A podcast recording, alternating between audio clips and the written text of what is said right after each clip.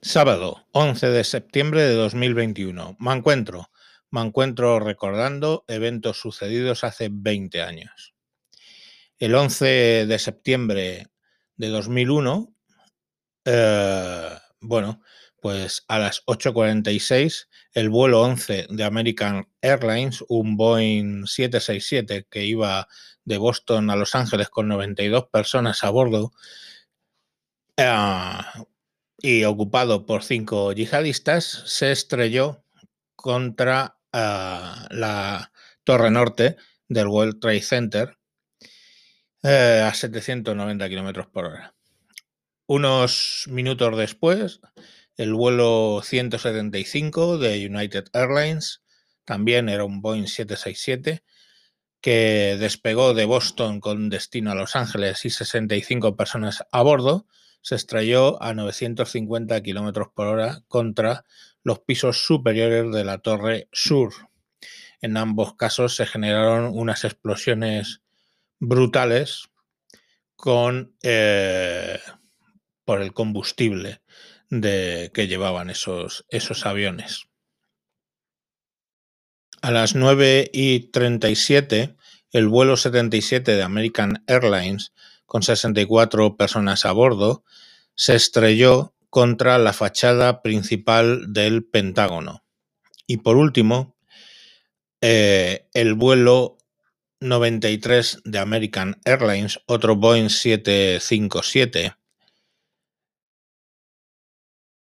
perdón, que había despegado a las 8.42 con destino San Francisco con 37 eh, pasajeros y 7 de tripulación, pues alrededor de las 9 y 28, eh, cuatro terroristas se levantaron de sus asientos y utilizando cuchillos y cortadores, los cutters, pues eh, tomaron el control de la aeronave y se metieron en la cabina. Para aquel entonces, los pasajeros del vuelo 93 ya sabía lo que había pasado con el vuelo del Pentágono y las Torres Gemelas y tenían claro que iban a morir. Entonces hicieron un plan para atacar la cabina, los pasajeros, y bueno, pues lo llevaron a cabo, de resultar de lo cual eh, entre las 10 y 3 o las 16 se estrelló en Shanksville, Pensilvania, en un campo abierto.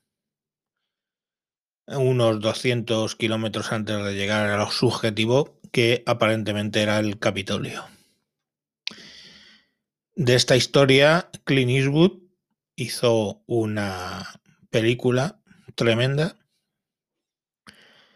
Y bueno, pues mm, estas personas fueron héroes porque salvaron muchas vidas y, bueno, no consiguieron coger el control de, del avión, pero sí abortar el,